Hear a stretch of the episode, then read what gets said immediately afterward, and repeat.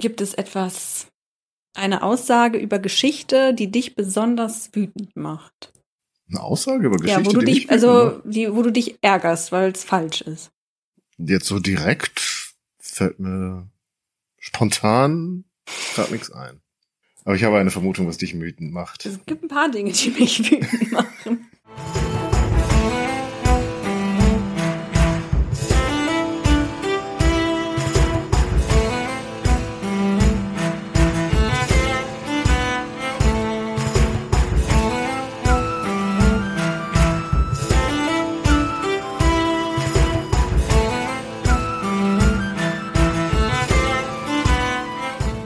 Hallo und herzlich willkommen zu einer neuen Folge Flurfunk Geschichte mit Solveig. Und Daniel?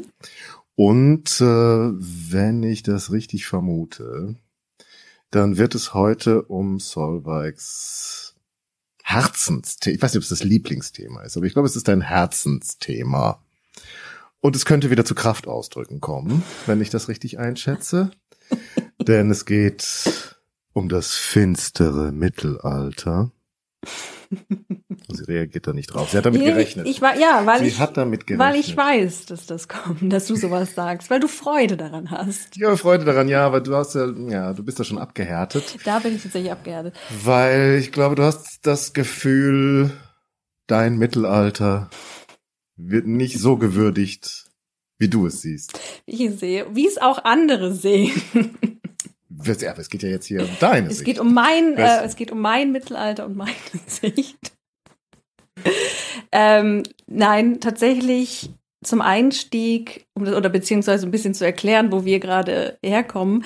Es gibt tatsächlich so ein paar Aussagen, hatte ich mit Daniel vorhin schon gesprochen, bevor das Mikrofon angeschaltet war, ähm, dass es dann doch immer so ein paar Ausdru Sätze, Formulierungen gibt, die Menschen äußern, die sich für Geschichte interessieren ähm, aber eher zumindest aus einer akademischen Sicht zum Laienpublikum gehören.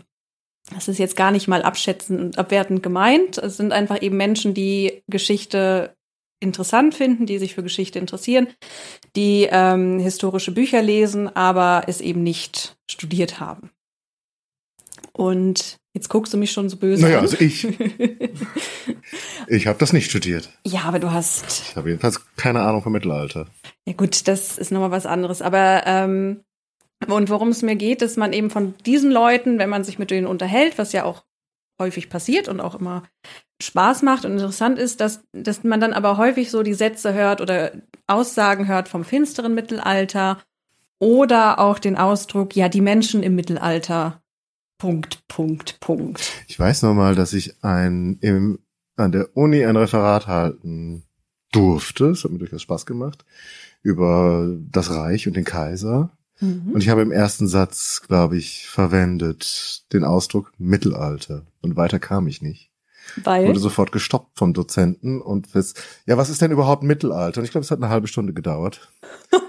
bis er dann für uns erklärt hatte, was das Problematische sei am Mittelalter. Was ist denn bei dir das Mittelalter? Also das Mittelalter finde ich gar nicht so problematisch. Ähm, das kommt dann auch immer sofort, wenn man dann sagt, ja, und im Mittelalter, ja, definiere das Mittelalter, als ob das irgendwie so eine schwere Herausforderung Sag mal sei. einfach irgendwie so 1100 bis 1300, Ja, was nee. einen so gerade interessiert. So, ja, was einen gerade so interessiert, aber eigentlich kann man das sehr leicht definieren. Mittelalter meint eben eine bestimmte Zeit und einen bestimmten Ort. Und die Zeit ist definiert von 500 bis 1500 nach Christus. Und der Raum meint ja Mitteleuropa und vor allem Mitteleuropa, wo als Verwaltungssprache Latein verwendet worden ist. Und das weitestgehend Das ist jetzt aber krass, habe ich so noch echt noch nie äh, wahrgenommen. Also klar, so aus weltgeschichtlicher Perspektive ist in Amerika zu dem Zeitpunkt wahrscheinlich kein Mittelalter. Nee. Die haben da irgendwie eine andere Geschichte erlebt als wir. Wochen. Aber dass das jetzt so zentraleuropäisch äh, fokussiert ist und Latein die Ja. Geschäftssprache sein muss. Ja. Aber das wäre dann, Portugal ist dann äh, noch mit drin oder Ja, also das ist halt eben. Kiewer Rus oder die so? Kiewer Rus zählen eben nicht dazu. Die Aha. Kiewer Rus gehören eben, ja, das kommt eben drauf an. Ähm, es gibt natürlich die Osteuropa-Studien, die sich mit den Kiewer Rus beschäftigen. Und soweit ich weiß, auch die Byzantinistik beschäftigt sich mit dem Kiewer Rus, aber die werden eben dann aus der Perspektive von Byzanz behandelt. Also wenn man sich dezidiert mit den Kiewer Rus beschäftigt, ist das eigentlich eher ein Thema der Osteuropa-Studien. Und das ist eben auch, führt dann häufig auch zu, zu Missverständnissen, wenn man eben sagt, ja, ähm, man studiert Mittelalter und ähm, dann kommen Leute und meinen, wollen dann wissen, wie das Mittelalter in China war und blinzeln dann verwirrt, wenn man sagt, da gab es kein Mittelalter. Natürlich mhm. gab es China in der Zeit des Mittelalters, aber die haben eigene Epochen und die werden eben in, im Fach der Sinologie erforscht. Ja, nur China finde ich jetzt nicht überraschend. Das ist ja nur wirklich äh, irgendwie ganz anders und der Kontakt ist auch eher spärlich. Ja, aber in den Zeiträumen, also im Vergleich zu heute. Es ist tatsächlich Aber, mir schon passiert, dass jemand uh mir mit, mit der quasi auf die Pistole, auf die Brust gesetzte Pistole meint, China. Und denkt sich, das ist nicht Mittelalter. Ja, aber selbst so Byzanz, also in Byzanz sozusagen müsste ich jetzt mehr in andere Begriffe suchen. Ja, also. Die haben kein Mittelalter. Natürlich, also das ist halt einfach jetzt, wir sind jetzt eben im akademischen Bereich. Und in Byzanz ist einfach die Quellensprache eine andere. Und da müssen wir unterscheiden. Also in Mitteleuropa, sagen wir jetzt das Reich, also das Heilige Römische Reich, spätere Deutschland, Frankreich, England, Spanien dann später auch, zumindest in den Gebieten, die eben christlich geprägt sind. In Italien ist es eben zum einen der christliche Glaube und Latein als Amtssprache und auch als Glaubenssprache, als Kirchensprache.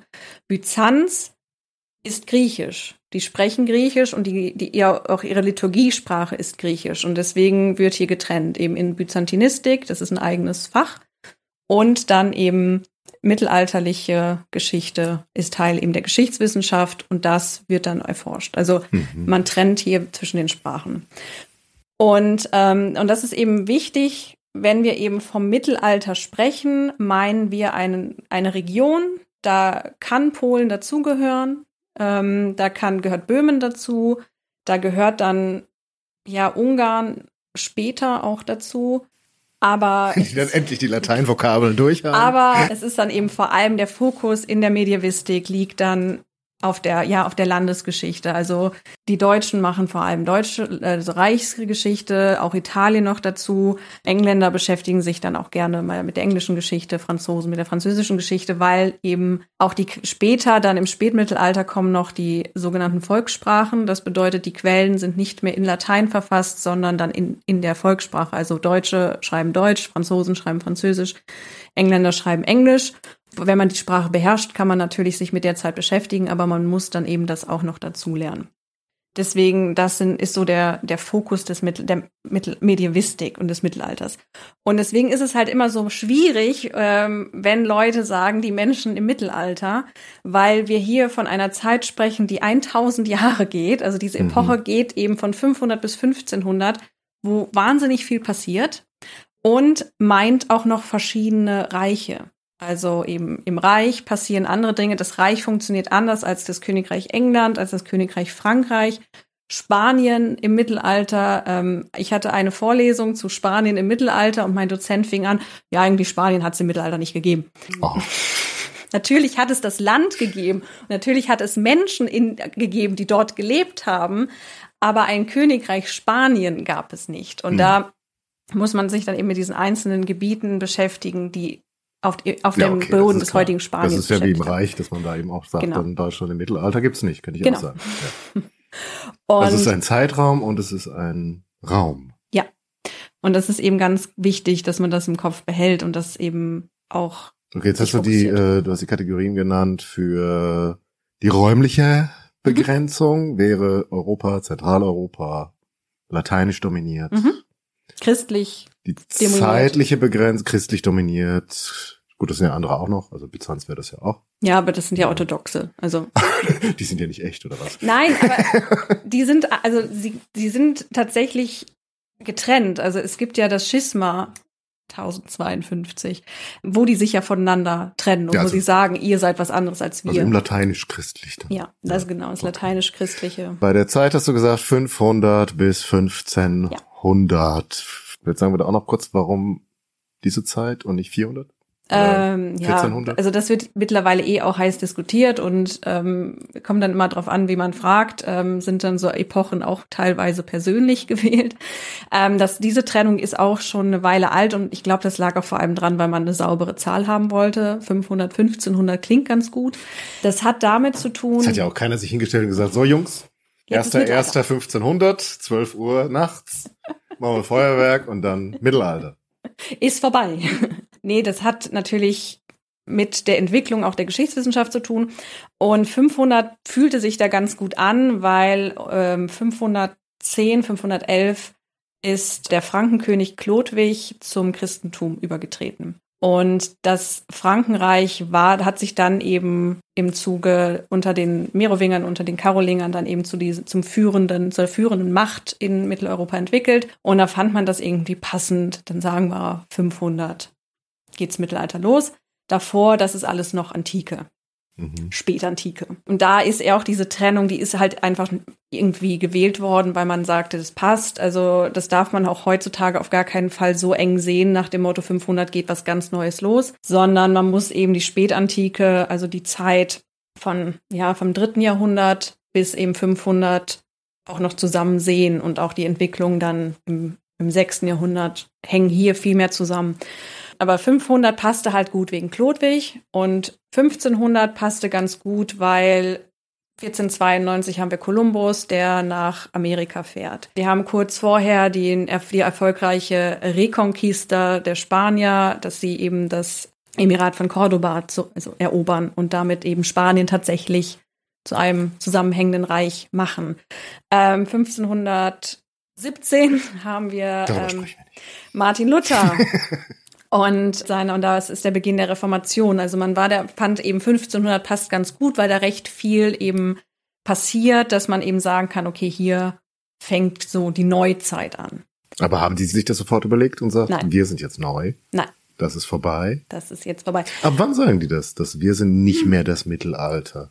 Weil der Begriff kommt ja erst, also man kann die mhm. Epoche ja erst abgrenzen, wenn man quasi schon drüber hinaus ist. Also genau. Also es gibt schon in der Zeit, schon im 16. Jahrhundert, ähm, auch so Ideen nach dem Motto, also 1500 ist tatsächlich von den Zeitgenossen immer schon so als Zäsur gesehen worden, weil man irgendwie damit gerechnet hat, naja, also, also Jesus hat versprochen, dass er wiederkommt und er ist immer noch nicht da. Und jetzt ist er echt zu spät. Aber, jetzt aber, machen wir weiter. Aber 1500 klingt irgendwie wie eine gute Zeit.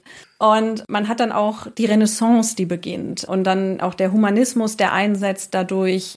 Also man war schon der Meinung, okay, wir, wir sind jetzt, hier beginnt was Neues, hier beginnt was anderes. Aber diese Trennung, dass wir eben Antike, Mittelalter, Neuzeit haben, das passiert dann doch erst wirklich, als sich dann eben das Fach Geschichte zu einem Universitätsfach entwickelt, dass man das wirklich akademisch untersucht und sagt, okay, hier trennen wir.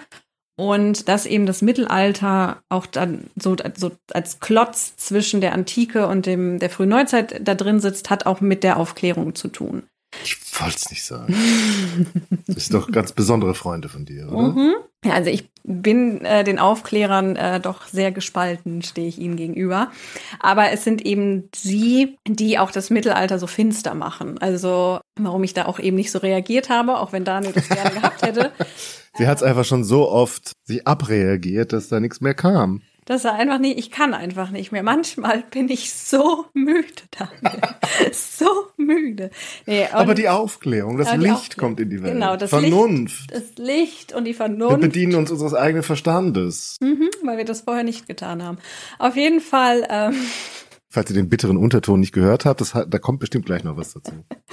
Auf jeden Fall ist eben der Punkt, natürlich, wenn Licht in die Dunkelheit kommen muss oder überhaupt, wenn Licht hereinkommen muss, dann muss es ja vorher dunkel gewesen sein. Und deshalb wird das Mittelalter so dunkel. Wenn man jetzt überlegt, also Aufklärung, französische Revolution, auch Revolution in Amerika, also man schüttelt ja quasi dann die absolute Macht des Monarchen ab.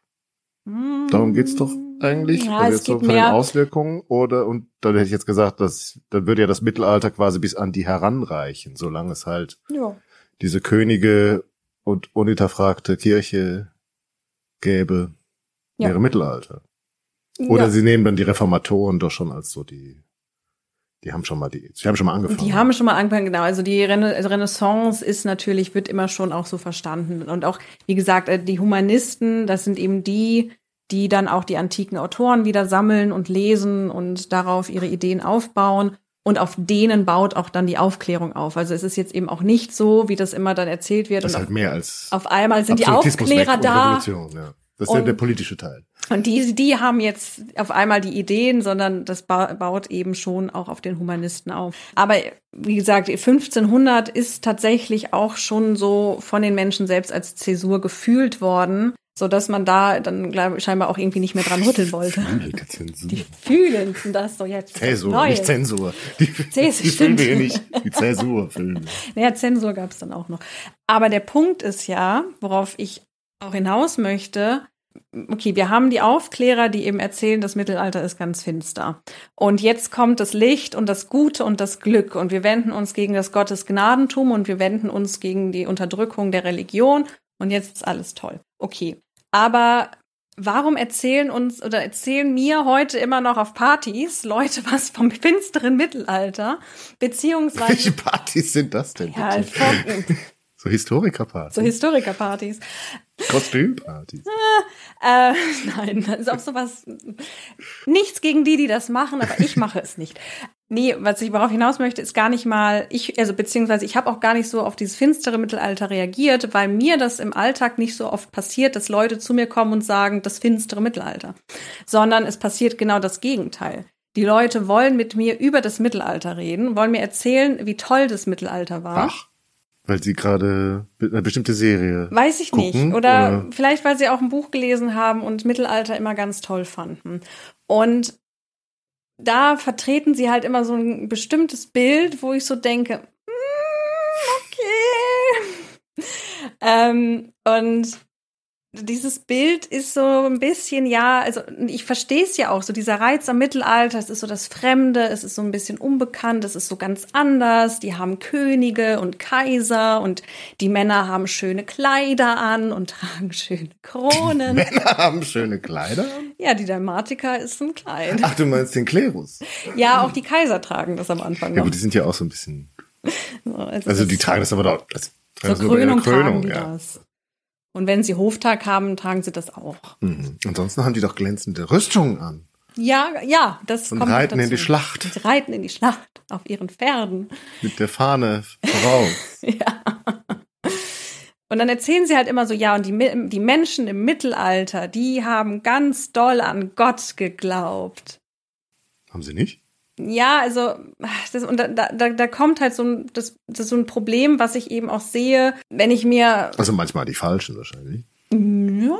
Also im Mittelalter hat niemand mehr an den falschen Gott geglaubt. Ja, so, ja, jetzt, falsch ich, an den ich Gott vergesse wieder die räumliche Eingrenzung. Na gut, da irgendwo in Preußen da oben haben sie ja, auch eben, wollte gerade sagen, Gott ja, da gab es auch diese Preußen das und die stimmt. Litauer und so. Die haben da noch Bäume verehrt. Und aber es gab in Frankreich auch die, die da irgendwie anders glauben. Ja, aber wollten, die haben falsch an Gott geglaubt. Die ja, haben trotzdem an Gott Ach so, geglaubt. der richtige Gott, aber die falsche genau, Art. Genau, das meinte ich. Ja, ja und, das, und man merkt so auch, wenn man so YouTube-Videos guckt, wo Leute einem das Mittelalter erklären oder auch so vor allem deutsche Filmproduktionen sich anguckt, die im Mittelalter spielen, da stört ich mich dann doch immer sehr dran, wie, wie das Mittelalter so dargestellt wird, weil ich immer so den Eindruck habe und das Gefühl habe, und vielleicht ist das ja nur mein Gefühl und das stimmt nicht, dass diese Leute das Mittelalter leider nicht verstehen.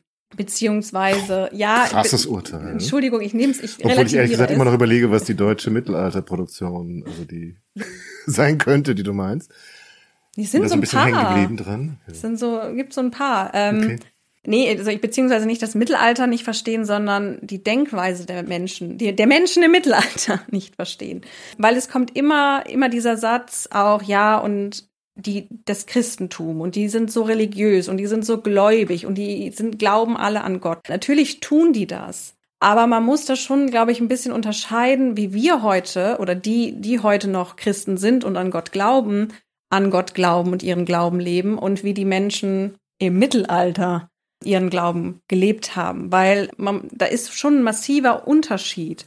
Denn tatsächlich durch die Aufklärung hat sich unser komplettes Weltbild verändert. Also das auch so kritisch, wie ich den Aufklärern gegenüberstehe, das muss ich ihnen dann doch zugute halten, dass die tatsächlich unser Denken verändert haben. Denn wenn wir heute so drüber nachdenken, haben wir, haben wir auch schon mal drüber gesprochen, unser Denken ist wahnsinnig naturwissenschaftlich geprägt. Also wir glauben nicht daran, dass Gott in sieben Tagen ähm, die Welt erschaffen hat und auch Praktizierende glauben. Es soll so Gruppen geben, glaube ich, die das immer in noch? den Staaten, die da sehr drauf Ja, gut, aber beharren, dass das so gewesen sein aber muss. also gut, da kannst du mich jetzt korrigieren, aber soweit ich das verstanden habe, sagt selbst die katholische Kirche, dass das eher ja, ich als meine nicht die katholische ja. Kirche, die hat da sich weiterentwickelt. dass die das eher sagen, das ist als Metapher zu verstehen. Also natürlich gibt es auch immer noch einzelne Gruppen, die das, die die Bibel komplett wörtlich auslegen, aber auch heute die führenden Religionen und die führenden Konfessionen in dem Zusammenhang sagen heute eher, ja, das ist, ist metaphorisch zu verstehen. Hm.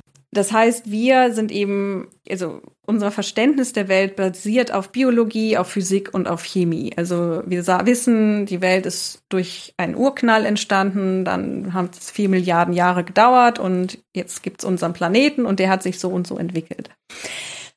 Wie viele Milliarden Jahre? Ja,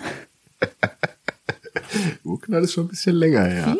Vier? Vier Milliarden Jahre gibt's unsere Sonne. Ach, dann so war das so. Gut. so den Dreh. Urknall ist schon eine Weile länger, länger her. Ich habe irgendwie immer nur diese vier Milliarden im Kopf gehabt. Na gut, also unsere Sonne gibt es seit vier Milliarden Jahren. Und das hat sich dann eben entwickelt und ähm, das können wir auch durch archäologische Funde nachweisen. Auf der Sonne. Sich, auf der Sonne, auf der Erde, ähm, wie sich unser Planet so entwickelt hat, wie wir uns auch als Menschheit entwickelt haben.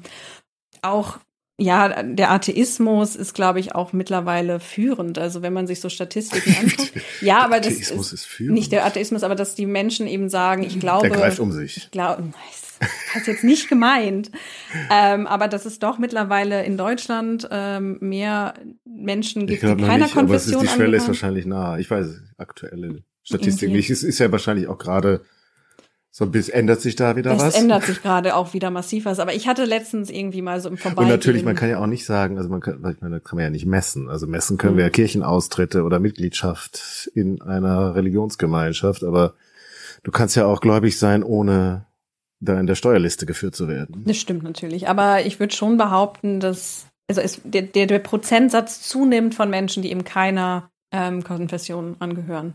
Und das ist eben unser Denken. Wir sind außerdem auch sehr stark säkularisiert. Das heißt, wir sind, werden auch einfach so im, ja, bei uns sind kein einfach Kirche und Staat getrennt. Ähm, natürlich stellt man dann immer mal wieder fest, dass Kirche und Staat dann doch etwas enger verbunden sind, als manche das vielleicht gerne hätten. Aber an sich gelten die Gesetze für alle und es ist Ja, das tun sie.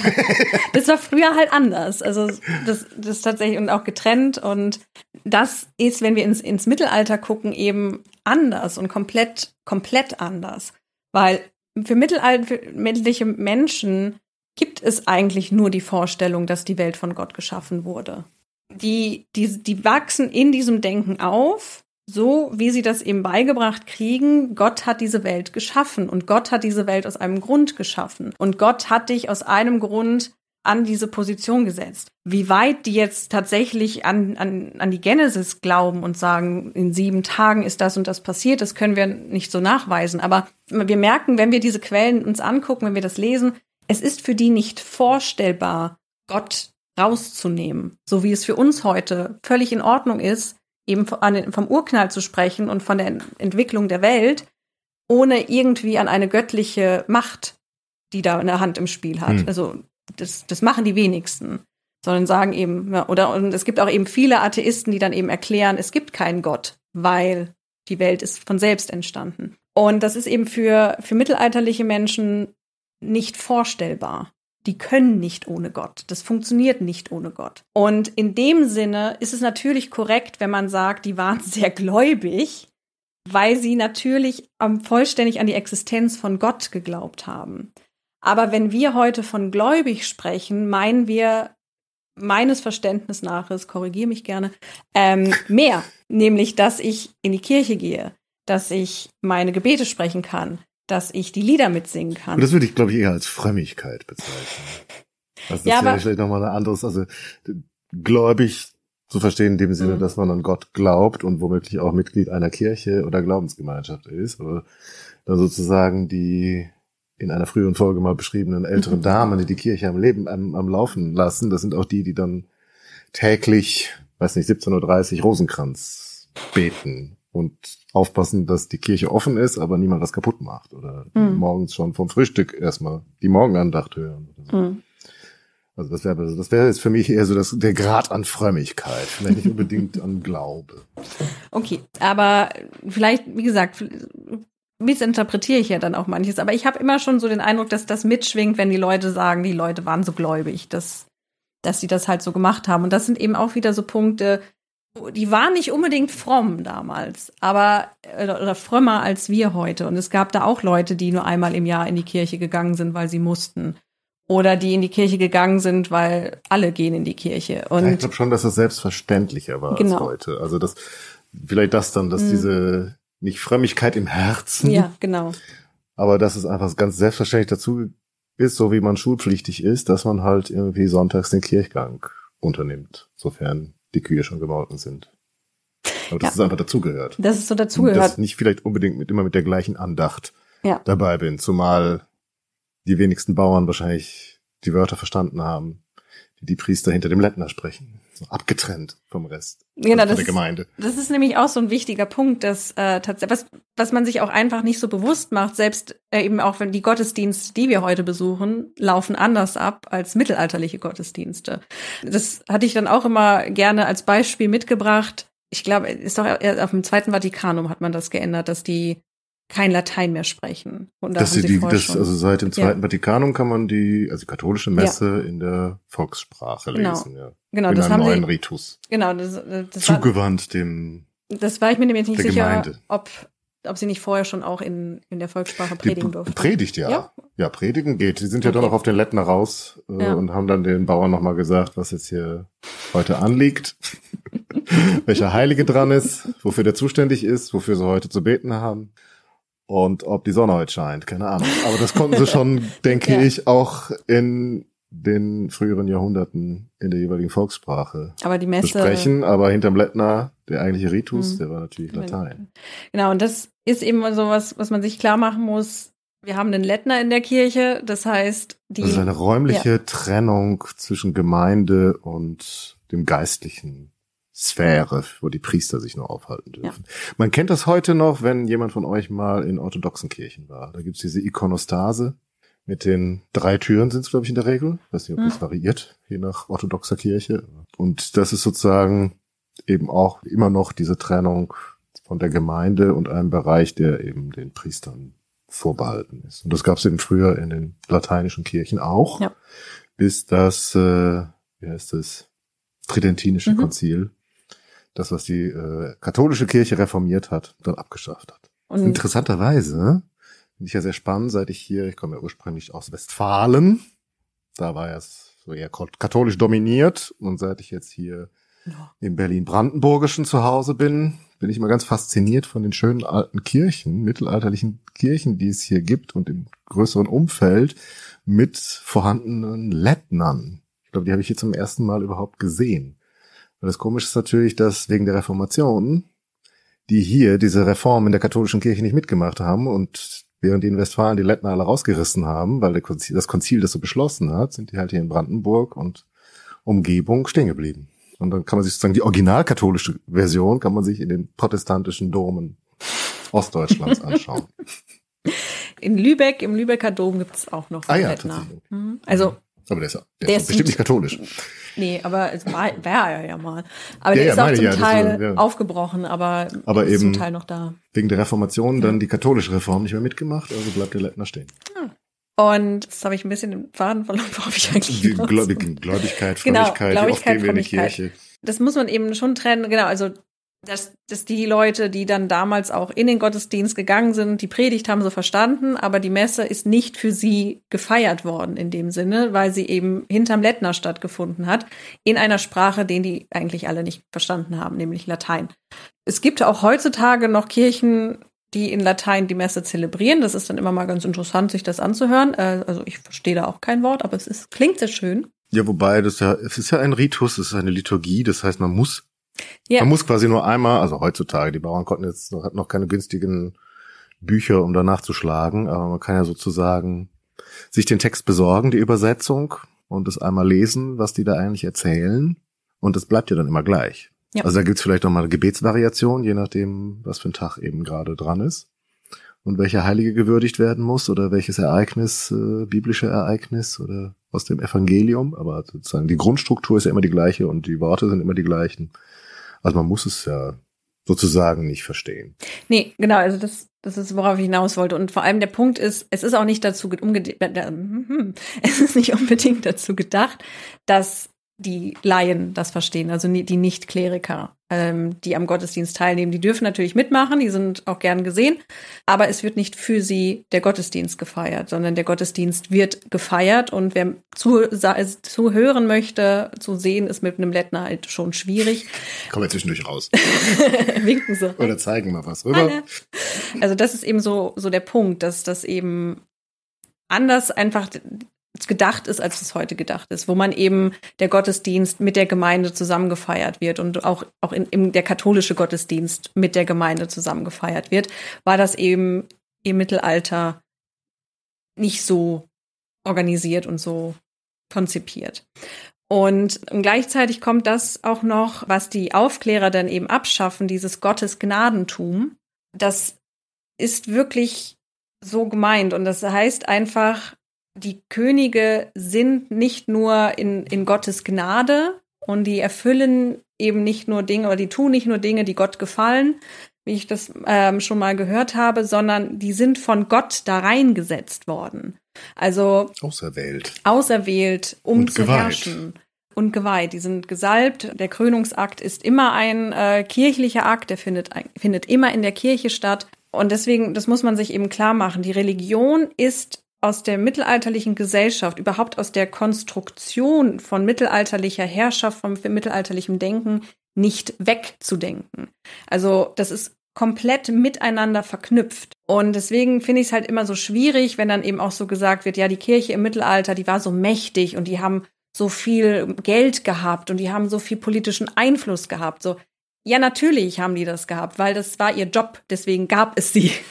Also das war, also da finde ich, kommt halt dieses, dieses Missverständnis so, so klar zum, zum Ausdruck, wenn man eben, wenn wir heute darüber sprechen, uns, uns das angucken, sagen, wieso sind, ist die Kirche eigentlich so mächtig in? Warum hat die so viel politische Macht? Warum dürfen Erzbischöfe den König wählen? Warum haben wir einen Papst, der dann auch nicht nur betet, sondern auch noch herrscht in Mittelitalien? So, weil das eben komplett miteinander verknüpft ist. Das kann man nicht trennen. Und auch, auch Könige sind von Gott beauftragt zu herrschen und sind eben dahin platziert worden und führen ihre Macht auf Gott zurück. Also die können sich gar nicht so von Gott lösen, wie das eben dann von der Aufklärung auch verlangt wird oder dass man eben dann aufgeklärte äh, Herrscher hat, die dann sagen, ja, ich bin der Diener meines Staates wie Friedrich II. Das ist aber auch nicht mehr mittelalterlich. Nicht, nein, nein, wir, aber ich meine war jetzt auch nur, nicht so ein frommer Mann. Nein, nein, aber, darum geht es mir ja. Also ein Friedrich II. konnte eben nach der Aufklärung seine Herrschaft von Gott lösen. Aber davor geht es halt nicht, weil das so fest miteinander verknüpft ist. Wenn ich erzähle, Gott, ich habe mit Gott nichts zu tun, dann sagen alle anderen ja, aber dann kannst du, bist du auch nicht König, weil deine Macht kommt von Gott. Hm. Der will, also hat dich da hingesetzt. Und wenn du dich jetzt hier ohne Gott, also das ist für die einfach absolut nicht vorstellbar. Und da habe ich immer so ein bisschen so das Gefühl, dass eben auch Menschen, die eben von heute so zurückgucken und sich diese Strukturen angucken, eben mit ihrem heutigen Denken, diesem säkularisierten Denken, dieser Trennung von Kirche und Staat, die für uns heute möglich ist zu denken, ja, und vor allem zurück, das Zurückprojizieren, kurz kann mhm. ich möchte den Satz noch zu Ende bringen, ähm, das Zurückprojizieren und meinen, dass da auch, dass das auch so da war und es war damals eben nicht so. Ja. Auch ja sozusagen dieses Verständnis vom Ich, das wir heute haben. Also, dass ich ein denkender Mensch bin und das ist mein Leben und ich entscheide, was ich in meinem Leben mache und was ich glauben möchte, dass es meine Privatsache ist und mein Gewissen, mhm. dem ich verantwortlich bin. Und das gibt's eigentlich auch erst seit den Humanisten, so eine Vorstellung überhaupt. dass ich als denkender Mensch mhm. bin das Zentrum meiner Welt und das sind mhm. meine Entscheidungen und ich kann natürlich gläubig sein, aber das ist eben auch meine Zuwendung zu Gott im Zweifel. Und ich glaube, diese, diese Option gibt es vor eigentlich nicht. Da ist man einfach sozusagen in die Welt geworfen, man ist Teil des Ganzen, göttlichen Planes. Ja, also das, dass ich selbst ein Mensch bin und ich mich unterscheide von, von Ja, das ist schon klar. Leuten. Nein, aber ich meine jetzt mhm. sozusagen, dass ich ein Gewissen habe und dass es, ich bin meinem Gewissen mhm. verantwortlich. Sagen, ich kann das mit mir selber klären. Mhm. Das gibt's halt vorher nicht. Ja, also, ja, also ich kläre das mit mhm. Gott. Ich ja. kläre das mit der Vertretung von Gott auf Erden, mit der Kirche. Ja, also und, äh, beziehungsweise ohne das geht es eigentlich. Ja, nicht. also beziehungsweise dieser Gedanke eben, dass man eine Trennung zwischen Privatperson und Staatsperson hat, auch bei amtierenden Herrschern beispielsweise, das gibt es nicht. Also ich als Privatperson existiert nicht. Man ist immer Teil einer, eines gesellschaftlichen Konstruktes. Man gehört einer Familie an, die man repräsentiert und man gehört eben dem Glauben an, ob man das jetzt selber individuell so über, einen das persönlich überzeugt oder nicht, ist da irrelevant. Also ich muss eben meine, meine gesellschaftliche Rolle spielen. Und ebenso individuelle Freiheiten, wie wir das heute kennen, mögen die Menschen damals gehabt haben. Aber wir finden das in den Quellen nicht, weil diese Quellen natürlich ganz klar auch schon konstruiert sind und diese Personen auch schon ganz klar in ihren Ämtern zeigen. Und das ist eben ganz interessant, wenn wir uns auch so die, die höfische Gesellschaft im 13. Jahrhundert angucken und die Chronistik, die in der Zeit schreibt, also Friedrich Barbarossa beispielsweise, wie der präsentiert wird in den Quellen, da sehen wir ihn als König, wir sehen ihn in diesem Amt, wie er handelt. Wie der aber hinter verschlossener Tür mit seinen Beratern gesprochen hat, das, das erleben wir nicht, das wissen wir nicht, weil das ist nicht Teil seines Amtes und deswegen dieses private Erleben können wir einfach nicht nachvollziehen. Deswegen ist es eben auch immer so schwierig dann Gerade auch, wenn es dann um Herrscher geht, ähm, wie Heinrich IV. oder Friedrich II., die massiv mit der Kirche in den Konflikt kommen, ob die da persönlich jetzt irgendwie getroffen waren oder ob die das jetzt wirklich, ob die da in ihrem Glauben gezweifelt haben, das wissen wir nicht, weil diese Quellen sind nicht da. Was wir aber sehen, ist, dass sie eben dann sagen, nee, die Kirche ist nicht falsch, der Glaube ist nicht falsch, der Papst ist falsch. Also da wird eben auch noch mal getrennt. Einfach wird gesagt, diese Person, die gerade auf dem Amt, gerade den Amt, den Stuhl Petri innehat, sei es Gregor der Siebte oder Gregor der Neunte, die sind falsch, die irren. Und ich als Kaiser oder zukünftiger Kaiser versuche diesen falschen Papst loszuwerden, um die Kirche zu retten. Also das ist nicht so politische Schachzug einfach. Du meinst, die glauben da wirklich dran? Ja, das ist halt der Punkt. Ich weiß nicht, ob sie wirklich dran glauben, aber sie sagen es. Die sagen einfach nur, ich suche einen Vorwand, ich will da jetzt ein Stück von Italien haben, der Papst muss weg. Ja, das, das ist Oder halt der will nicht den Bischof ernennen, den ich will. Ja, aber das Dann ist muss halt, der weg. Das ist halt also der sie Punkt. sind doch genauso politisch. Natürlich sind die genauso politisch, aber sie argumentieren nicht so. Darum geht es mir. Sondern sie argumentieren nach außen, dass sie sagen, das ist der falsche Papst, der sagt falsche Dinge, deswegen muss ich mich jetzt als Kaiser drum kümmern, weil ich ja als, als Vertreter der weltlichen Macht dafür zuständig bin, dass, es, dass der Papst auch ein angemessener Papst ist, dass der auch richtig ist. Dass, dass der mich zum Kaiser macht. Ja, also das ist halt so dieser Punkt, es ist halt immer schwierig, da zu trennen. Und wir sind halt so säkularisiert. Für uns ist das so klar getrennt, dass das eben für uns auch immer so eben ist, dieser, ja, aber das macht er ja nur als, das macht er doch nur, um Macht zu bekommen. Das macht er doch nur als Vorwand. Ich weiß es nicht. Und ich glaube, nein. Ich glaube, die haben das schon so gesehen. Und deswegen ist es halt immer schwierig. Und wenn man dann eben guckt, wo diese Argumente dann auch immer hinführen, sei es eben im Gespräch oder sei es dann eben auch auf YouTube. Es ist jetzt auch gar kein Diss gegen diese vielen geschichtsinteressierten Menschen, die ähm, Geschichte und auch mittelalterliche Geschichte über kurze YouTube-Videos weiterbringen wollen. Es sind eben nur so Punkte, die mir auffallen, wo ich so denke, ah, die sind immer sehr pro Reformation.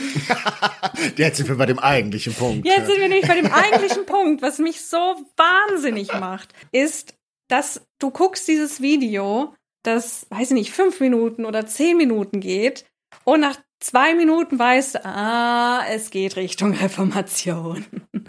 Also, äh, Ein Schritt Richtung Licht. Ein Schritt, Schritt Richtung Licht. Ein Schritt aus der Finsternis, ein Schritt weg von der bösen Kirche, die ja nur Geld zusammenrafft und Hat besoffen. halt unmittelbar davor auch getan. Und besoffen zum Gottesdienst erscheint. Bitte was? Ja. Wer ist besoffen zum Gottesdienst Ja, die? Priester. Ach so. Die mussten auch während des Gottesdienstes Alkohol trinken, weißt du das? ja, so ein kleines Schlückchen. ähm, die Gemeinde kriegt nichts davon, die müssen schon austrinken. Mit so einem kleinen Schwips kann man das Latein auch viel besser über die Lippen bringen. Nein, also es ist schon, es werden hier immer auch so die, die Schlagpunkte der Reformation immer so rausgehauen. So der Ablasshandel, die Priester konnten die Landessprache nicht, die haben nur die Pfründen zusammengerafft. Ähm, es ging nur um Macht und Geld und gar nicht mehr um die Spiritualität und gar nicht mehr um den Glauben. Und die armen Bauern, die nicht immer unbedingt arm waren, okay, die armen Bauern, um deren Seele kümmert sich gar niemand mehr.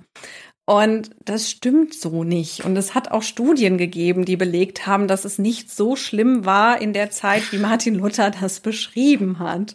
Aber das sind natürlich schöne Schlagworte, die auch die Reformatoren benutzen, um ähm, die Missstände in der Kirche. Also du meinst, die YouTuber von heute sind immer noch den reformatorischen Propaganda aufgesessen. Ja. Und das war mal ein klares Wort. Ja. Und bevor jetzt alle in die Tasten hauen. Haut ihr die Tasten, Leute. Nein, was ihr davon haltet. Lasst mich, lasst mich erst, lasst mir meinen Punkt ausführen. Das ist so der Grund, warum ich überhaupt mehr mit dir über dieses Thema reden möchte. Ich glaube, das liegt auch gar nicht in der Schuld dieser YouTuber. Natürlich nicht. Sondern diese YouTuber und auch die YouTuberinnen. Gibt's auch. Gibt ja. es auch. Die, die geben ihr Bestes. Oh, du machst es gerade nicht besser, glaube ich. Ich weiß, ich weiß, oh Gott, das ist richtig furchtbar. Hat sich stets bemüht. Nein. Ähm, du hast selber gesagt, du weißt es auch nicht. Ich weiß es auch nicht. Aber man merkt eben, also, beziehungsweise ich, ich unterstelle ihnen jetzt was und ich habe Vermutung, dass sie eben ihr Wissen aus Handbüchern haben. Ein Handbuch. Was völlig in Ordnung Haben wir das nicht ist. alle? Ja, deswegen ja. Es ist völlig in Ordnung. Ja, warum machst du es dann jetzt schlecht? Ich will, nein, ich mache es nicht schlecht. Ich möchte es nur klarstellen, dass viele dieser Handbücher ein bisschen alt sind und nicht unbedingt den aktuellsten Forschungsstand beinhalten. Und vor allem gerade auch, wenn es so um Themen geht wie Papst und Kaiser, Kirche im Mittelalter, der Einfluss der Kirche, vor allem im, im Heiligen Römischen Reich, dann geht, gehen auch diese Handbücher eben auf ähm, ja den Forsch also auf Aussagen und Feststellungen und Thesen zurück, die in der frühen Geschichtsforschung gemacht wurden und die heute eben auch in der Geschichtswissenschaft massiv diskutiert wurden. Und man muss sich, und deswegen muss man sich dann eben damit auseinandersetzen, wann ist denn die Geschichtsforschung eigentlich gegründet worden? Wann, seit wann gibt es das, was wir Geschichtsforschung nennen, Geschichtswissenschaft? Auch sowas mit der Aufklärung. Ja. Friedrich Schiller. Nee, Der hat ja. so schöne Geschichtsaufsätze dann geschrieben. Ja, also die akademische Geschichtsforschung lassen wir so eigentlich im Kaiserreich beginnen. Ach so. Ja. Okay. Das finde ich aber unfair. Ja, also vorher gibt es natürlich auch schon Personen, die Geschichte erforschen und Geschichte sich das untersuchen. Aber diese, ja, diese akademische Geschichtswissenschaft, dass es auch tatsächlich ein Universitätsfach wird und dass die Leute hinsetzen, sich hinsetzen und Quellen sammeln und zusammenstellen und sichten, das beginnt tatsächlich vornehmlich so um die Gründung des Kaiserreiches herum. Da muss man dann eben bedenken, dass vor allem auch die mittelalterliche Geschichtswissenschaft, das ist vielleicht auch nochmal wichtig, da mhm. das zu betonen. Und da muss man. Und vielleicht ist das jetzt interessant, dass du die ja. Marke, die Gründung des Kaiserreichs, des Deutschen Kaiserreiches setzt. Also das war 1871, genau. falls jemand da zweifelt. Und das ist so, also das, ich glaube, es war vorher auch schon an manchen Universitäten Fach, ähm, Geschichtsfach, Unterrichtsfach, aber soweit ich das immer abgespeichert habe, geht es halt so wirklich im Kaiserreich los. Und da muss man natürlich bedenken, dass diese Geschichtsbegeisterung auch vom Staat, und jetzt können wir tatsächlich von einem Staat sprechen, was wir vorher mit, nur mit Schwierigkeiten tun und ich eigentlich auch immer vermeide, dass das auch gefördert wird. Also gerade die preußischen Kaiser sind begeistert vom. Preußische Kaiser, entschuldige bitte. Also du meinst, ja. Ja, also beziehungsweise die, die Hohenzollern-Kaiser so. Hm die sind, also beziehungsweise also erst als Preußen Könige und dann als deutsche Kaiser sind die alle ganz begeistert vom Mittelalter. Und es geht mit Friedrich Wilhelm IV. los, aber auch noch Wilhelm II. ist da auch. Ja, es geht schon sogar ein bisschen, also ich weiß ja nicht, begeistert vom Mittelalter. Also klar, da ist Friedrich Wilhelm IV, der sticht da raus. Ja. Der, äh Das ist auch so die Hochphase, ja. wo man Mittelalter wirklich richtig toll findet. Und den Rhein und die mhm. Burgen und die müssen wir dringend reparieren und damit es wieder so schön ist wie früher. Und eigentlich war doch damals das alles gut, weil wir dieses Reich ja. hatten und das müssen wir wieder zurück. Und der Barbarossa wacht dann wieder auf und dann, ne? Mhm. Genau. Und dann bauen wir den Dom in Köln mhm. fertig. Die schöne Gotik, die ist mhm. doch wahre Ausdruck deutscher Seele. Wenn sie aus Frankreich kommt. Ja, aber die Seele ist deutsch. Mhm. Waren französische Architekten, die das erfunden haben, aber. Aber natürlich, das passiert, das fängt vorher schon an. Also der ja, ist quasi so der, da wo es auf dem Gipfel und schön ist noch. Genau, und das Danach wird's verkitscht. das war so die, die Kirchenguste, so diese späten neugotischen Kirchen und dann muss jede Fabrikhalle jetzt aussehen wie eine Burg und äh, ja. die Nibelungen werden gemalt in so komischen bunten, kitschigen Kleidern und auf Burgzinnen ihre Haare kämmet. Kriemhilde. Aber die, die, ich glaube, wo ist denn bei uns der erste Neugotik hat Friedrich der Große bauen lassen? In Potsdam, das Nauener Tor. Das ist ah. ein, das erste Mal, glaube ich, dass jemand wieder Gotik für sich entdeckt hatte. Tatsächlich, Friedrich der Große. Ja. Weil der war, der ja, war jetzt nicht so Mittelalter. Ich wollte gerade sagen, der war der Mittelalter. Aber irgendwie kam der zum, zum ersten Mal wieder auf den Geschmack scheinbar, dass Gotik auch ganz schick aussieht. Das ist aber auch mit einer der ersten. Ja, und dann ist auch erstmal, glaube ich, nichts mehr passiert, so großartig. Und dann natürlich äh, später mit Schinkel ja, also dass er alte Burgen wieder repariert und die ja, Hohenzollern bauen dann ihre Burg wieder ja, auf. Genau, da, da wollte ich jetzt nämlich drauf kommen, weil eben diese Geschichtsforschung, die eben so um die Gründung des Deutschen Kaiserreiches richtig Fahrt aufnimmt, fußt natürlich auf den Leuten, die sich davor schon mit, mit dem Mittelalter beschäftigt haben, was wo du ja auch eben schon drauf eingestiegen bist. Und das also, dass man quasi von dem neuen Reich ja. jetzt nochmal die Grundlagen des alten ja. Reiches da. Genau, und, und das geht eben schon früher los und da sind wir dann wieder bei den Gebrüdern Grimm. Ach nein. die kommen, die man Du weißt aber schon, dass das sind Märchen. Das sind jetzt nicht. Man wird die nicht los. Verstehe ich nicht. Die haben doch jetzt Märchen und Sagen geschrieben, haben die jetzt auch Geschichtsaufsätze verfasst? Nee, aber sie sind Vertreter der Romantik. Darum Ach geht's so. mir. Und, die haben schon. Also die Hexe kommt jetzt auf die Burg am Rhein. Ja. Und, in, und diese, die Romantik kommt eben so, ja, um 1800 geht die los. Also manche lassen sie früher beginnen, andere lassen sie später Jetzt beginnen. Jetzt wird's romantisch. Jetzt wird's romantisch, Schätzelein. Und Romantik meint natürlich in der Zeit was anderes, als es für uns heute meint. Oder, naja, also. Das ist nicht wir machen jetzt Kerze an und Champagnerflasche auf und machen uns schöne Musik an, Solveig. Nee, äh, wir Auch sehen wenn du meinen Antrag abgelehnt hast, aber könntest du uns doch trotzdem schön machen, ne, Schätzelein? Könntest du auch sehr schön machen und uns nach den früheren Zeiten sehnen, so wie. Nach den früheren, genau, das wäre dann die wahre Das Romantik. ist die wahre Früher war alles Früher viel schöner. Alles besser.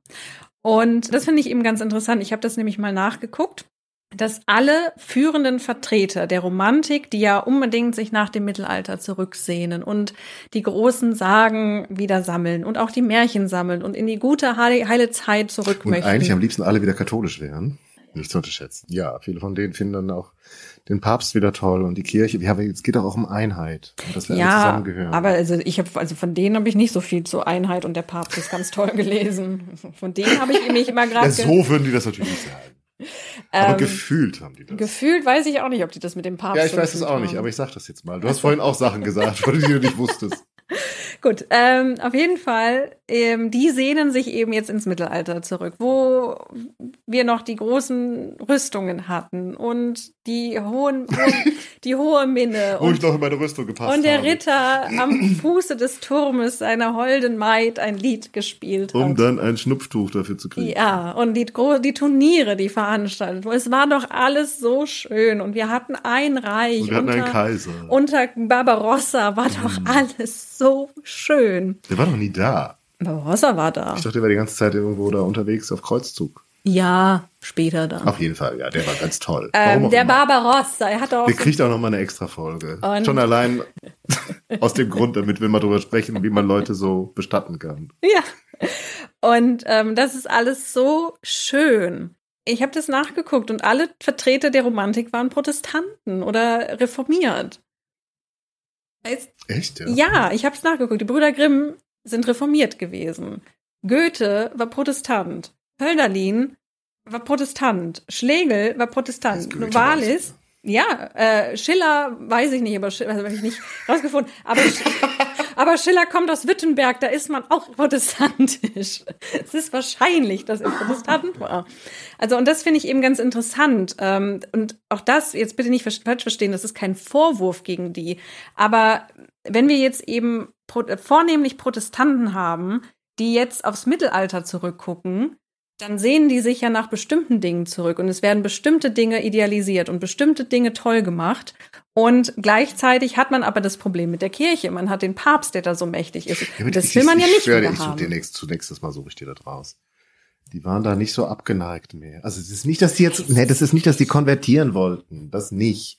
Aber man hat sich sozusagen danach gesehen, dass eben auch nach der Einheit des Reiches zurückgesehen, aber eben auch, ja, aber Stichwort Mittelalter, nach der Einheit des Glaubens. Ja, aber den, ja gut, aber das heißt. Ausdruck dessen, Preußen, protestantisch, dass man sogar die Calvinisten und die Lutheraner wieder in eine Kirche zu, erstmal zusammengeschickt hat, gezwungen hat. Dann haben wir da schon mal wieder Einheit. Und das nächste ist, der protestantische König baut halt im Rheinland die Burgen. Ja, aber, aber, die Burgen eben und nicht, also den Dom schon, aber das ist ja eh so ein. So ist ein auch Ding. ein Machtzeichen. Das ist, ist ein klar. Machtzeichen. Aber es ist schon interessant, dass dann die, die, diese ganze mittelalterromantischen Ausdrücke, bauliche Ausdrücke, sind im katholischen Raum dann da im Westen, Rheinland. Was entlang. zu der Zeit unter preußischer Herrschaft ja. steht. Klar. Und die sind Protestanten. Aber auch der bayerische König baut sich so Mittelalterburgen. Ja, also. Also ich meine, nicht jetzt nicht nur das Kitschding, was ganz oben auf dem Berg steht, das ist Disney-Schloss, mhm. Sondern auch vorher das, was unten im Tal steht. Das ist ja schon älter und das ist dann mehr noch so romantisch. Nee, das stimmt schon, aber ich möchte halt nur noch, also klar, wir vereinfachen hier sehr viel, was eben deutlich komplizierter ist. Das ist mir auch schon bewusst, dass ich hier sehr viel zusammenbringe. Aber ich finde es schon eben interessant, dass die führenden Personen Protestanten sind, die natürlich nicht gegen Luther sind und die natürlich auch fest davon überzeugt sind, dass Luther recht hatte, weil ist ja ihr ihr Chef quasi, der hat ihre Religion begründet. Deswegen, der wird nicht hinterfragt, darum geht es mir. Ja, wir brauchen jetzt eine katholische Version von dem, wahrscheinlich. Ja, also das, Also der muss jetzt ganz gewinnen. Also, also die, das, das ist halt, was man sich einfach so ein bisschen auch klar machen muss, dass man das schon so ein bisschen auch kritisch sehen muss, welche Perspektive wir hier aufs Mittelalter bekommen, da die eben ganz klar protestantisch ist und auch eben führende Historiker später eben im 19., Anfang des 20. Jahrhunderts, das sind auch alles Protestanten, die hier auf die Geschichte gucken und die hier auf das Papsttum gucken. Und eben gerade in der Zeit sind Konfessionen wirklich noch bedeutend. Heute interessiert es keinen mehr, ob ich Protest, ob ich evangelisch bin oder katholisch. Ja, aber du guckst jetzt natürlich auch, was unsere Berliner preußischen Historiker an der Humboldt-Uni oder Friedrich-Wilhelms-Universität damals für Geschichte geschrieben haben. Das ist jetzt wahrscheinlich nicht so auf dem Schirm, was die damals in Rom an der Universität gelehrt haben. Nee, aber es geht mir jetzt gerade auch um die deutsche Perspektive.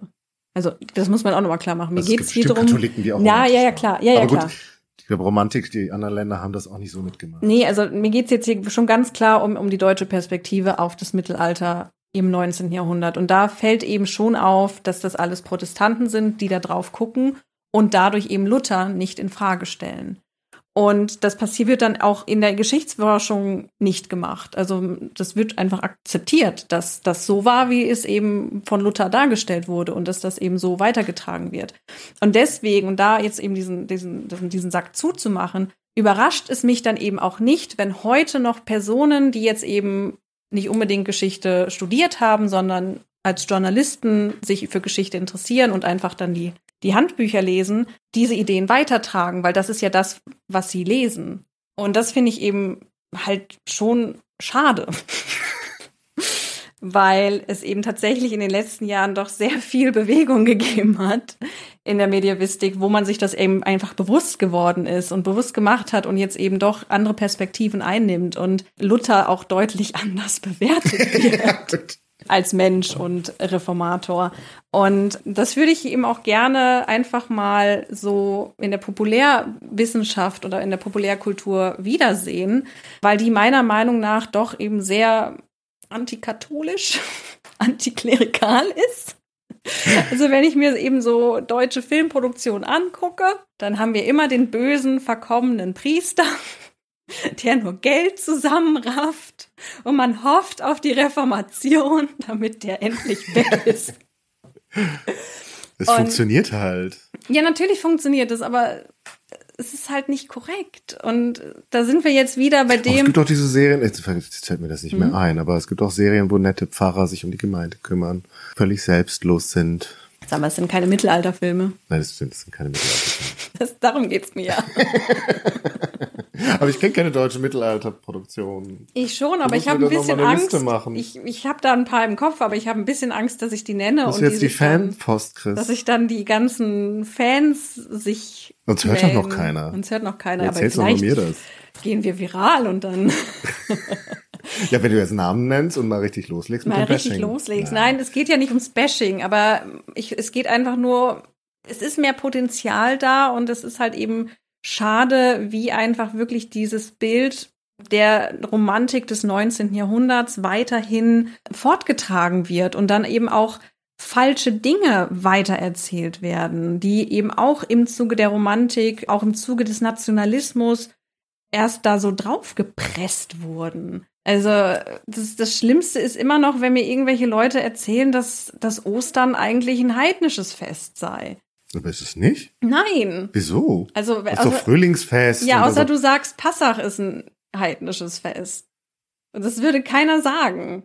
Ich weiß nicht, was da, gut, die hatten natürlich auch einen konkreten Anlass, was sie da gefeiert haben, aber vielleicht hat sich das auch verbunden mit in, ja, das ist halt, älteren Daten. Also ich meine, die Kirche war doch gut darin, äh, die ja. Glaubensvorstellungen aufzunehmen, sind, die sie da vorgefunden hat. Ja, ja, und dann sind wir wieder bei der bösen Kirche, die Leuten ihren Glauben aufdrückt. Und ja, Ostern ist, ist kein heidnisches Fest. Das mit der Ostara. Ja, Ostern an sich ist natürlich kein heidnisches sich, Fest, aber dass da jetzt nicht irgendwie ja, das ist halt Bräuche aufgenommen wurden, die es vorher schon gab, oder wahrscheinlich ist an, in einem ähnlichen Zeitraum vorher schon irgendwelche Frühlingsbräuche gegeben hat. Ja, wahrscheinlich schon. Es ist möglich, Natürlich aber Ostern so, wie wir das heute kennen. Ja, aber wir haben trotzdem eben wieder Jakob Grimm.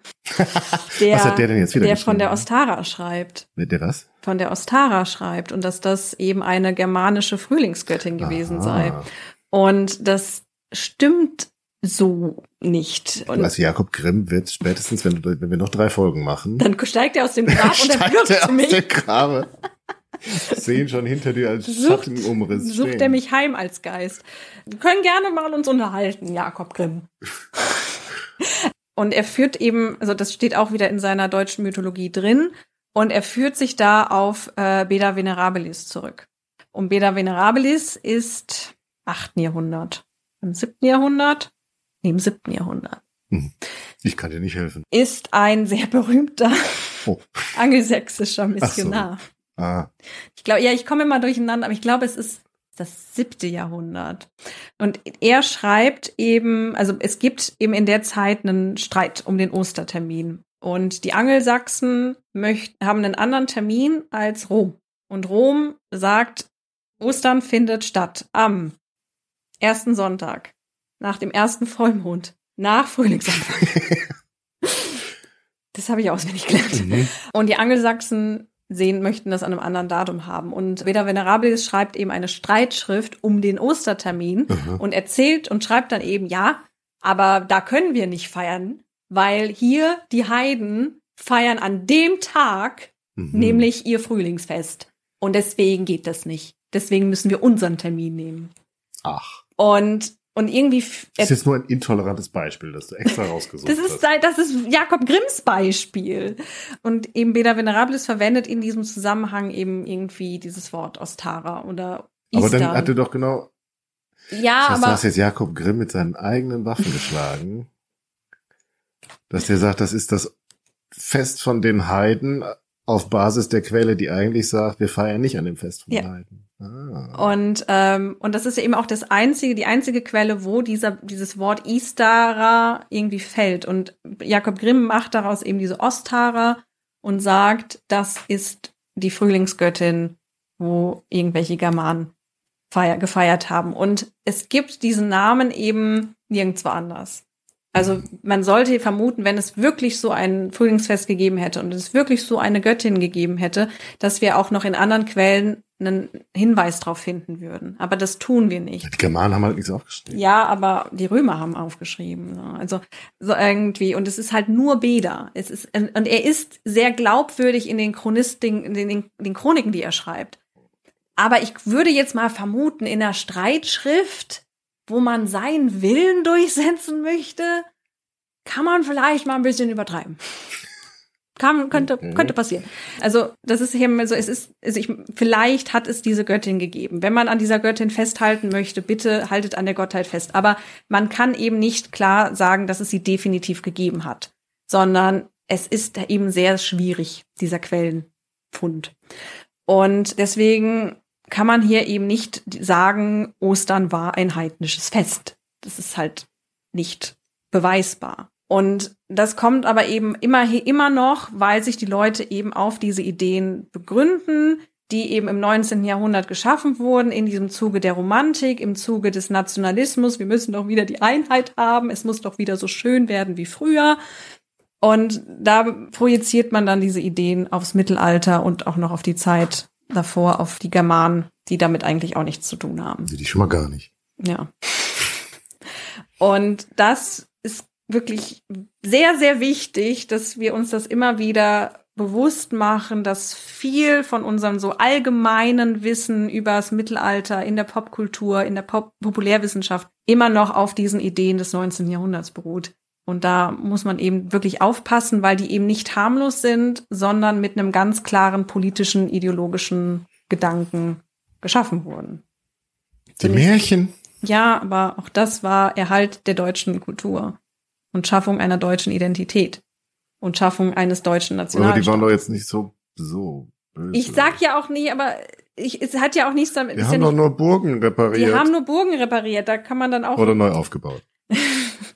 da hat sich dann auch ein großer Streit dran entzündet, ob man das tun sollte oder nicht. Aber ich meine ja nur, man, die, die, diese Sachen sind einfach bewusst genutzt worden, um etwas zu schaffen. Ob das jetzt was Schlimmes ist oder was, was Gutes draus bei rausgekommen ist, ist ja was anderes. Aber man hat das eben gezielt benutzt, um wohin, um die, um die Leute wohin zu führen. Das kann ich mir nicht vorstellen. Also ich stelle mir jetzt nicht Jakob Grimm vor, der sich hinsetzt und dann sich überlegt, ich will jetzt einen, ich will deutschen Nationalismus, ich will einen deutschen Nationalstaat.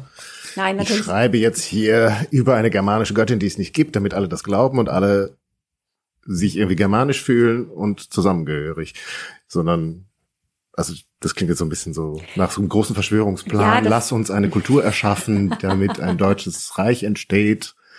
Aber es ist halt die Stimmung, ja. Man sucht ja, danach. Das meine ich ja. aber. Und also, also vielleicht muss ich muss so, also man sucht eben nach, äh, nach Punkten, wodurch man eben eine Gemeinschaft schaffen kann. Man möchte eben Gemeinschaft und Zusammensein. Und das ist aber trotzdem ein Ziel. Also man hat hier schon eine Absicht. Ich, die, die gucken nicht, ja, wie war es denn im Mittelalter und was hat denn der Barbarossa aufgeschrieben, sondern es ist ja schon, wir benutzen das. Ja, die haben eine Vorstellung von Barbarossa, die ihnen aus bestimmten Gründen Gefällt. besonders zusagt ja. in dieser Zeit. Und sie möchten dir das so darstellen, dass ja. du das auch so siehst. Ja. Dann. Aber das ja. ist ja nicht. Ohne dass ich jetzt schon weiß, was dann irgendwie nee, als Konsequenz klar, irgendwann passiert. Ja, ja, das so soll es. Aber genau, also sie haben schon, sie haben eine Idee und sie möchten das so darstellen, damit ich diese gleiche Idee habe. Aber das ist ja nicht weißt, nicht einfach neutral Barbarossa-Forschung, sondern das ist ja gezielt Projektion eines Barbarossa-Bildes zur Schaffung einer gemeinsamen Identität. Mhm. Also das ist immer schon. Und wenn du ehrlich bist, ich hat doch die Kirche bezahlt, damit du heute hier kommst. Und dafür sorgst, dass es wieder mehr Kircheneintritte ja, gibt. Ja, vor allem diese scheiß Kirche. Was? es geht mir nicht darum, die Kirche hochzuhalten und zu erzählen, wie toll die Kirche war, aber es geht mir einfach darum, sich klar zu machen, warum die Kirche so negativ immer gemalt wird in dieser Zeit. Es, es geht mir nicht um die Kirche persönlich. Mir ist es schon klar. Aber, ich, aber es muss nur auch mal, glaube ich, ausgesprochen werden dass das auch die Leute da draußen wissen. Du hast dir das doch aus einem bestimmten Grund heute gewünscht, dieses Thema. Ja, weil ich in der letzten Woche ein bisschen Zeit hatte und halt sehr viele YouTube-Videos zu diesen Themen geguckt habe und mich mir gedacht habe, so, was? Wieso kommt da immer Luther zum Schluss? Also, okay, wir machen nochmal eine Luther-Folge. und schauen uns den nochmal etwas genauer an. Also, das war sozusagen jetzt dein Hauptpunkt, was sich an Mittelalter generelle Mittelalterwahrnehmung heute stört, dass das Mittelalterbild reformatorisch gedisst Gefärbt. und reformator äh, romantisch überformt ja. immer noch weiter existieren. Genauso wie die Burgen im Rheinland.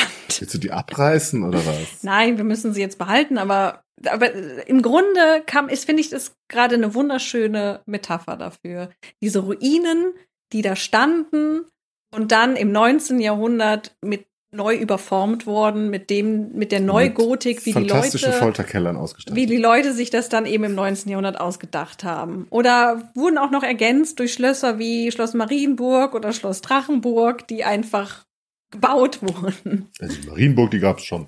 Oder welche, welche meinst du? Die jetzt? Schloss Marienburg. Ach, von den. Nicht die Marienburg, ja, ja, Ach nicht so, die Marienburg in. Ja, ja. Nein, sondern Schloss. Die Marienburg. Nein, die nicht vom Deutschen Orden, die, die ist in Ordnung. Nein. Die hat er repariert. Ja, es Und ein bisschen hübscher gemacht. Geht um Schloss Marienburg bei Hannover. Oder Schloss Drachenburg, ich glaube bei Bonn ist die. Die ist schick. Eine von, ja. Aber die Dinge. ist halt komplett erfunden. Ja, mein Gott. Ja. Also, aber Leute gehen dahin und denken, das ist eine echte Mittelalterburg. Das ist es halt. Das stimmt. Ich glaube, das Problem ist jetzt deutlich geworden was du heute erreichen wolltest. Ich hoffe, ihr seid ausreichend desillusioniert worden. Und jetzt müsst ihr euch mühsam durch dieses ganze, diese ganzen Brillen der Vergangenheit hindurch arbeiten und bis ihr irgendwie wieder eure eigene Sicht findet.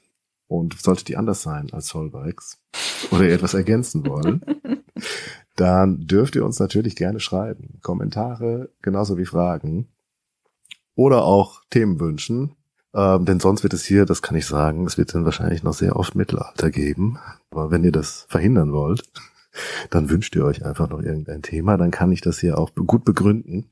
Also schreibt uns an kontakt at flurfunk-geschichte.de oder hinterlasst Kommentare auf unserer Website. Das ist dann natürlich www.flurfunk-geschichte.de und es ist wunderbar, dass ihr heute dabei gewesen seid und wir verabschieden uns dabei. Überlegen mir noch ein bisschen einen mittelalterlichen Gruß, aber bin da nicht so firm da drin.